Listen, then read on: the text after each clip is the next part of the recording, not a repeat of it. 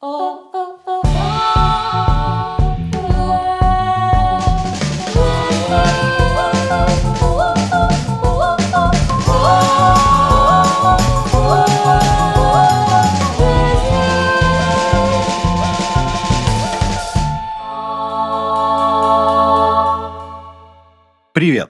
На дворе внезапно 1979 год, и я, Егор Сенников, ведущий подкаста «Как в жизни» для онлайн-кинотеатра ОКО, по счастливой случайности оказался в Армении, в маленьком городке, разделенном рекой, по правой стороне которой на самой верхушке скалы высятся развалины средневековой крепости. И если вы сейчас не понимаете, что происходит, то на самом деле сегодня мы говорим о сериале «Манюня», который эксклюзивно вышел на ОКО, и это экранизация одноименной книги писательницы Нарине Абгарян. Книга вышла еще 12 лет назад, а сейчас эта история, наконец, добралась э, до экранов. Теперь у вас есть возможность на это все посмотреть. Но мы тем временем продолжаем путешествовать по вот этому миру. Рядом с крепостью, которую я упомянул раньше, вырос маленький город Берты. В этом городе живет девочка Манюня. Ее вы, скорее всего, уже знаете или видели, потому что, ну, во-первых, она есть на постере этого сериала, а во-вторых, она слишком яркая и заметная, чтобы вы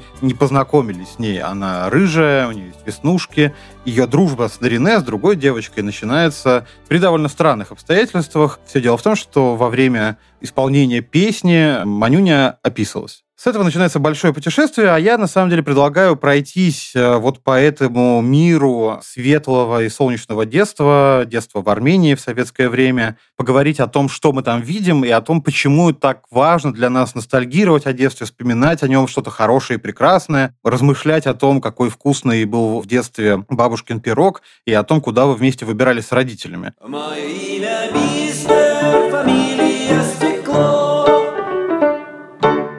И для того, чтобы разобраться во всем этом, нам понадобится помощь автора книги «Манюня» Нарине Абгарян. Мы зададим ей важные вопросы о произведении. А кроме того, мы поговорим с психологом Викторией Потаповой и спросим у нее, почему для нас так все-таки важно возвращаться в прошлое, разговаривать о том, как было прекрасно раньше или не прекрасно, и вообще, почему мы склонны идеализировать наше детство. Как ни странно, но одна из первых вещей, с которыми мы встречаемся в мире Манюни, это еда. О ней вообще говорится довольно много, и это на самом деле и удивительно, и неудивительно. Мы все знаем, что в Армении всегда любят вкусно поесть, а кроме того, армянская кухня в принципе считается одной из самых древних в мире. В ней есть огромное количество самых разных э, блюд со сложным составом, со сложным способами приготовления. Вообще, говоря об Армении, мы очень часто вспоминаем о каких-то самых известных блюдах, вроде долмы, вокруг которой тоже, на самом деле, ведутся иногда споры, кто же ее все-таки изобрел придумал. Но, тем не менее, нужно понимать, что сама Армения богата огромным количеством разной еды, и то, что она занимает важное место в воспоминаниях любого человека, а даже посещение Армении, это совершенно неудивительно.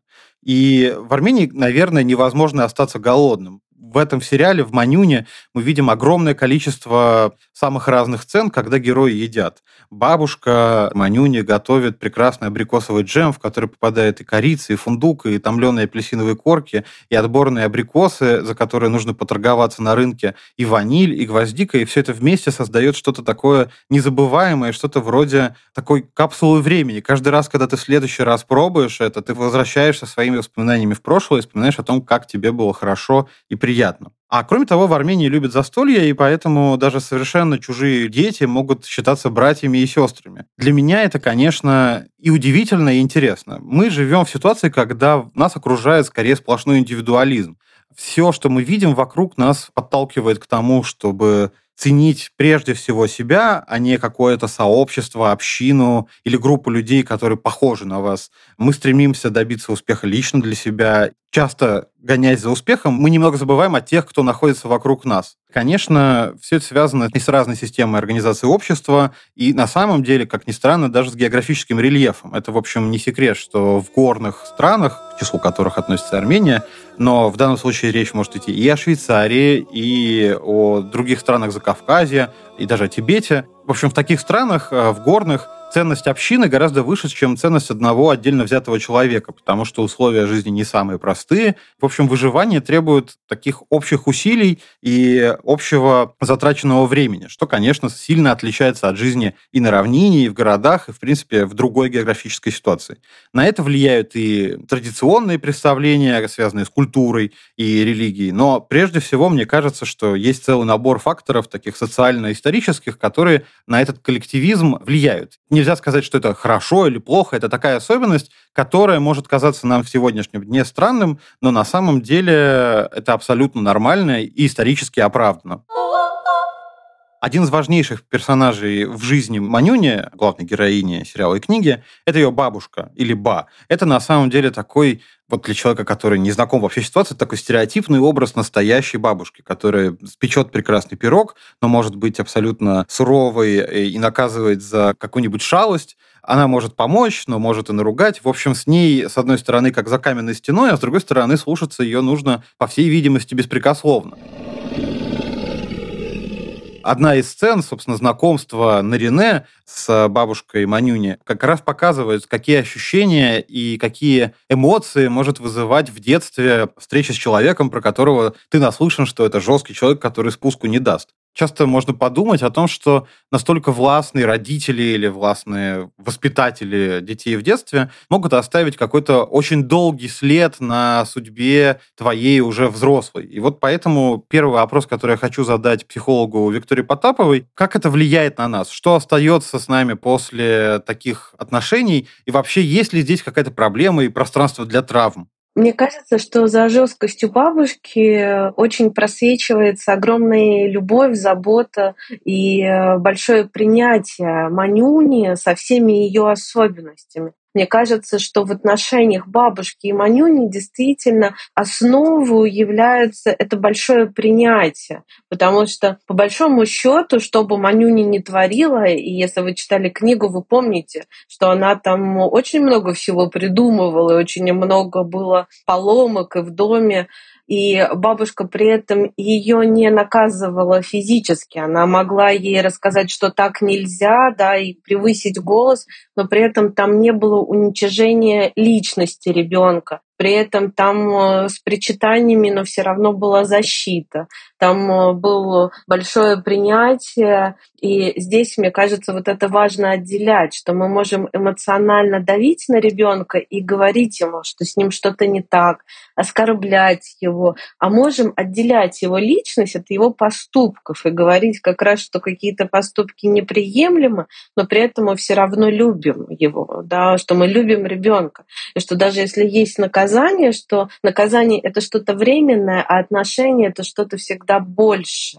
И тогда ребенок чувствует действительно в этом большую безопасность и может очень сильно доверять взрослому, при этом понимая, что есть определенные ограничения и нет всеобщей дозволенности.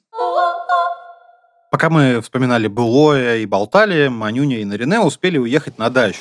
Мы сейчас э, мчим вместе с ними по горному серпантину, чтобы самим увидеть тот самый летний теремок, о котором они так завороженно рассказывают. Вокруг нас совершенно восхитительная природа, горы, холмы. И пока мы едем, я думаю, что стоит спросить у наших попутчиц, у Нарине и Виктории, а какие эмоции нам в принципе дают воспоминания о детстве? Почему мы так всегда хотим вернуться в светлое прошлое, чтобы понять себя нынешнего? И как вообще для нас выглядит вот это представление о себе маленьком? Счастливое детство — это, например, моя бабушка, которая вынимала из каменной печи восхитительно пахнущие солнечные румяные караваи. Первый каравай всегда предназначался внукам. Она его разрывала пополам, она его промазывала маслом сливочным, сыром добавляла много зелени — и от жара хлеба сыр плавился, и зелень пускала сок. И это получалось фантастическое такое угощение. И бабушка разрывала этот каравай на части и передавала нам. У нас во дворе нашего дома росло тутовое дерево, и мы забирались на это дерево, рассаживались на его ветках, как воробьи, ели хлеб и сверху наблюдали жизни. Поэтому у меня, я когда вспоминаю детство, у меня фокус несколько, он как будто сверху, как будто я наблюдаю жизнь прямо вот с кроны того тутового дерева, на ветке которым я сидела и ела этот вкусный каравай. Счастливое детство для меня — это мама, папа, сестры брат, который наконец в нашей семье родился пятым ребенком.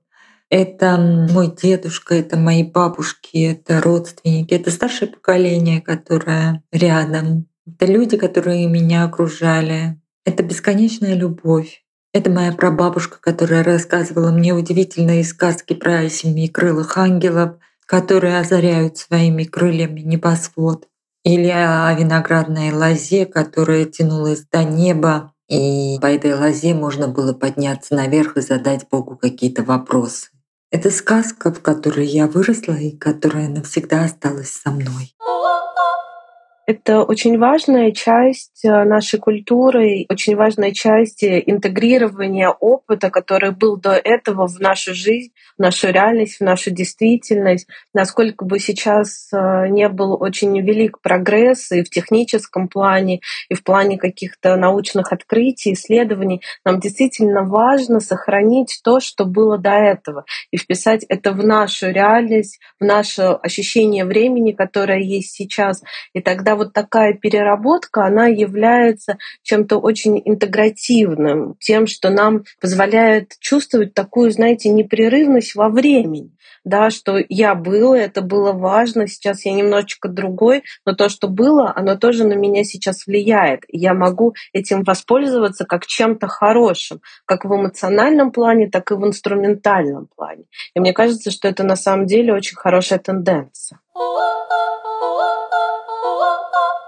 Еще одна, скажем так, проблема, которая встает перед Манюни в книге и в сериале, это ее влюбленность в соседа, как раз соседа по даче, во взрослого вообще-то мужчину, и ее такие детские наивные попытки как-то свои чувства выразить. Это одна из тех вещей, которые, мне кажется, вообще довольно узнаваемыми для всех. Просто по той причине, что, наверное, практически каждый в детстве в кого-то влюблялся и свои чувства пытался скрыть или выразить так, чтобы не быть высмеянным за них. И мне кажется, что об этом нужно спросить психолога Викторию Потапову, поговорить с ней о том, что такое вообще детская влюбленность, почему она появляется, почему для многих она и спустя годы остается таким важным и очень чистым воспоминанием, и как к ней вообще относиться. Сколько бы человеку не было лет, это школьник или уже в юношеском возрасте человек или более в старшем, мы действительно можем на уровне гормональном испытывать э, разные чувства к другим э, людям противоположного пола, которые нас притягивают, очаровывают и своим поведением, и э, своей внешностью. И дети тоже влюбляются и часто переживают влюбленности ко взрослым людям. И здесь важно родителям это понимать, отслеживать и поддерживать детей в том смысле, что не обесценивать их чувства, а помогать разбираться, что с ним происходит. Да, говорить, что тебе нравится смотреть на этого человека, тебе нравится с ним общаться, тебе нравится с ним играть, да, но при этом ставить вот эту четкую границу, что я понимаю, что это происходит, но, например, этот человек уже взрослый, и у тебя не может быть с ним таких отношений, отношений, как у мамы с папой, да, и что ты точно найдешь там мальчика или девочку, которая тебе тоже понравится, и ты будешь так же дружить, как мама с папой дружит. То есть мы поддерживаем, разделяем это чувство, но при этом тоже показываем ограничения, которые есть в связи с возрастной разницы. И тогда ребенок учится хорошо, чутко относиться к своим чувствам, продолжать доверять родителям и при этом, ну, немножечко отгоревывать тосковать, да, грустить о том, что чего-то может совсем не произойти. И это совершенно нормальный процесс, и в детстве мы, правда, многому учимся, и учимся любить в том числе. Еще одна тема, постоянно возникающая в воспоминаниях на Рене, это советский быт. Мы сталкиваемся с большим количеством самых разных примеров того, как непросто было жить и существовать в Советском Союзе. И мы, конечно, сталкиваемся с какими-то анекдотическими вещами, вроде того, что в Советском Союзе высоко ценились полиэтиленовые пакеты, особенно если это какие-то иностранные полиэтиленовые пакеты, люди старались их не выкидывать, и не выкидывать их не по той причине, по которой у нас сегодня у каждого дома лежит пакет с пакетами, а именно по причине их высокой ценности и значимости. Их стирали, их сушили, и это было постоянно важным предметом быта. Часто, когда мы говорим именно о повседневной бытовой жизни Советского Союза, особенно в 70-х и 80-х годах, первое, что нам приходит на ум, это дефицит когда вещи нужно доставать, когда что-то выбрасывают, когда нужно записываться на что-то, чтобы получить или заполучать где-то продуктовый набор. Дефицит в той или иной степени сопровождал почти всю историю Советского Союза, но особенно острым он, конечно, становится в 60-х, 70-х. Это связано с большим количеством довольно сложных процессов. С одной стороны, это результат того, что в Советском Союзе был сильный перекос в сторону тяжелой промышленности и индустриального развития, а легкая промышленность и товары народного потребления производились не всегда в достаточном объеме, и прежде всего существовала такая серьезная диспропорция, когда в плановой экономике ставился план один, а реальность и повседневная жизнь людей была другой, и из-за этого часто получалось так, что чего-то не хватает, чего-то, наоборот, в избытке, но не всегда то, что в избытке, вообще кому-то нужно, потому что достаточно посмотреть любой советский новостной репортаж о проблемах торговли, и вы всегда столкнетесь с большим количеством довольно странно выглядящих вещей, предметов одежды и вообще каких-то бытовых товаров, которые сложно придумать, что кто-то стал бы покупать. Тем не менее, так это все и работало, и жило, и дефицит, который виден в Манюне, понятно, что для самих героинь он не играет какой-то важной роли, просто по той причине, что они дети, и не сталкиваются с необходимостью постоянно что-то доставать или добывать, да и вообще они живут на восхитительном Юге, где, как мы уже знаем, есть прекрасная кухня и огромное количество сельского хозяйства, которое может прокормить даже в самые сложные времена, тем не менее и там чувствуется сама атмосфера того, что, ну, в общем, жизнь не то чтобы сложная, а вот именно необходимо прилагать достаточно серьезные усилия для того, чтобы какие-то повседневные нам сегодня кажущимся вполне обычными бытовые вещи просто получать их и владеть ими. А теперь напоследок э, вместе с героями Манюни мы отправляемся в Адлер – Помните, как в детстве вообще манило и завораживало слово «море», как э, многие о нем мечтали, как впервые вы попадали на то или иное море, и часто-часто это было Черное море. У меня первая встреча с Южным именно морем была в Одессе, куда мы приехали к родным, и это было действительно такое важное, запоминающееся лето, которое до сих пор на самом деле у меня в голове хранится как очень приятное воспоминание одна из самых важных вещей, связанная с э, воспоминаниями о детстве, это воспоминания о чем-то, ну, таком беспредельно хорошем, когда даже какие-то не самые приятные вещи скрашиваются и сглаживаются благодаря тому, что, размышляя о детстве, мы его склонны идеализировать. Вот и здесь то же самое происходит. Во время теплого, беззаботного отдыха мы впервые встречаемся со страхом. Мама Нарине очень боится плавать, но папа решил ее научить э, держаться на воде и прыгнул вместе с ней в воду.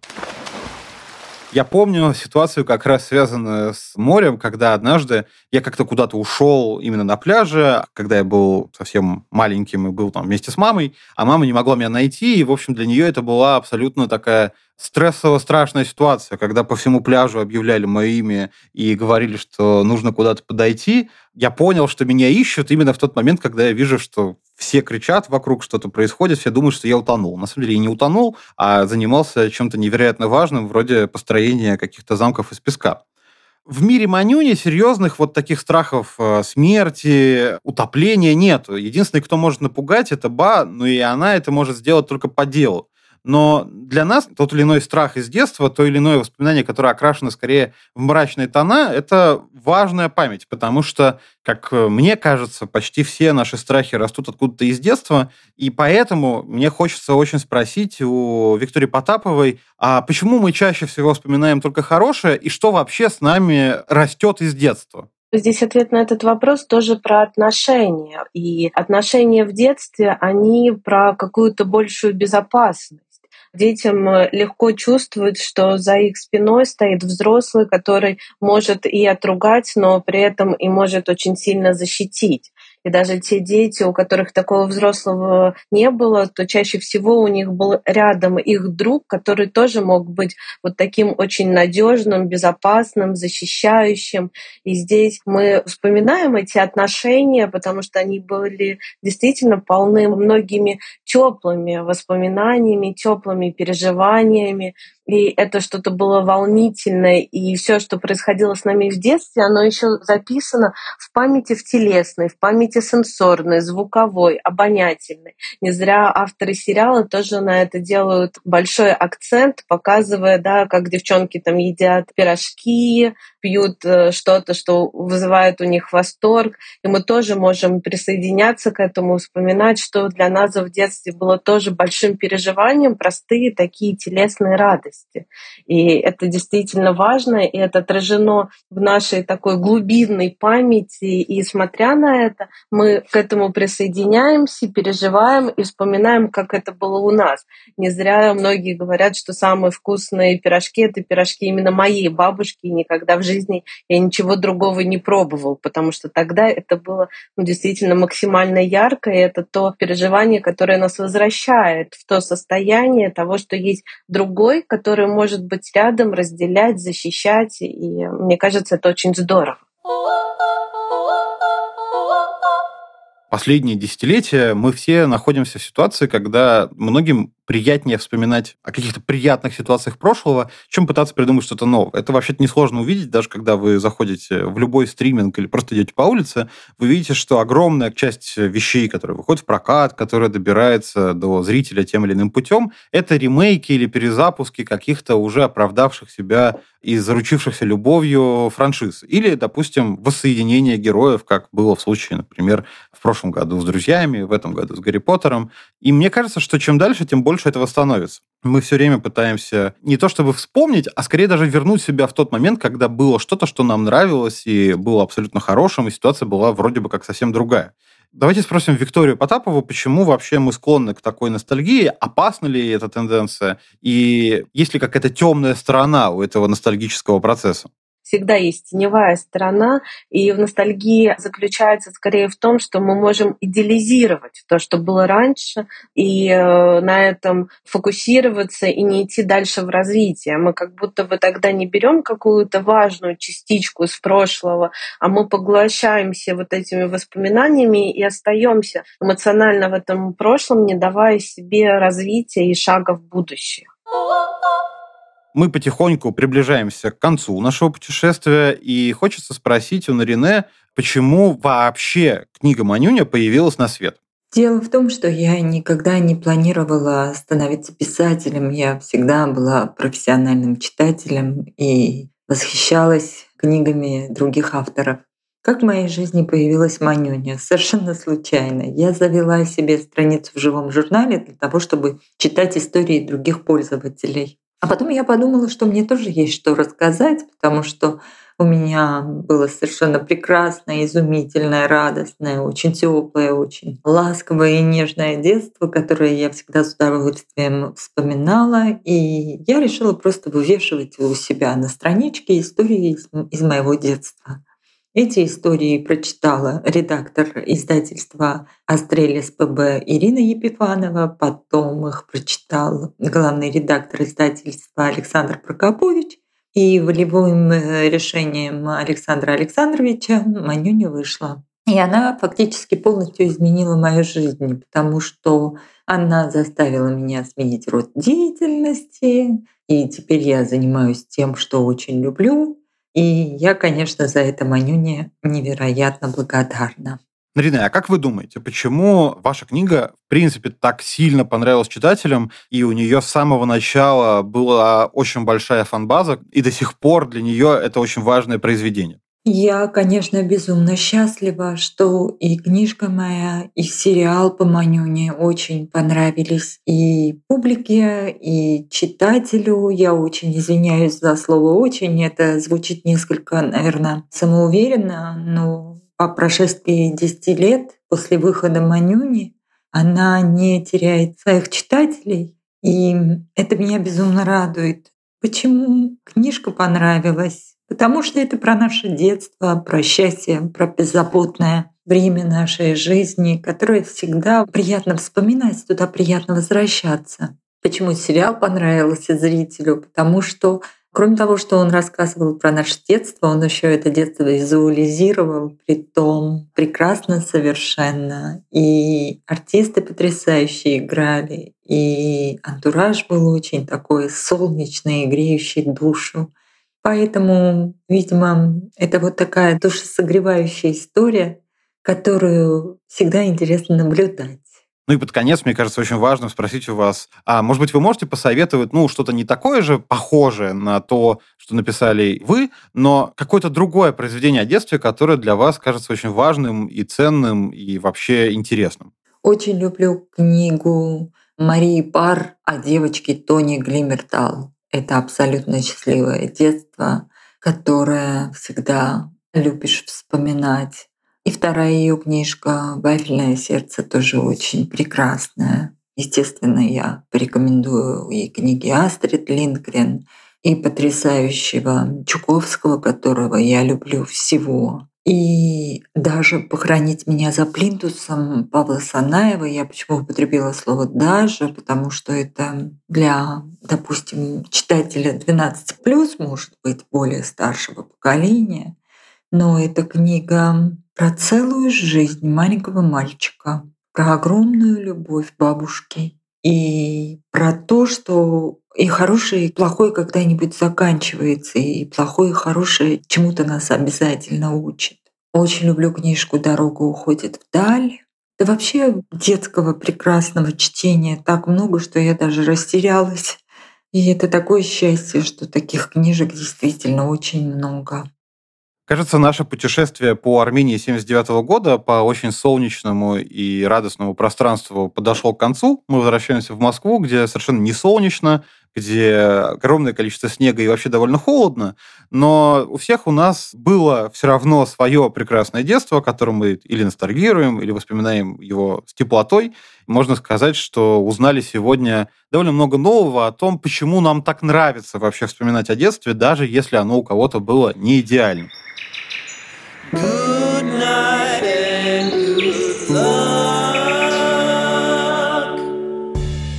Сейчас я с вами прощаюсь. Это был подкаст «Как в жизни» от онлайн-кинотеатра ОККО. Я его ведущий Егор Сенников. И я желаю всем почаще вспоминать в своем детстве. Пока-пока.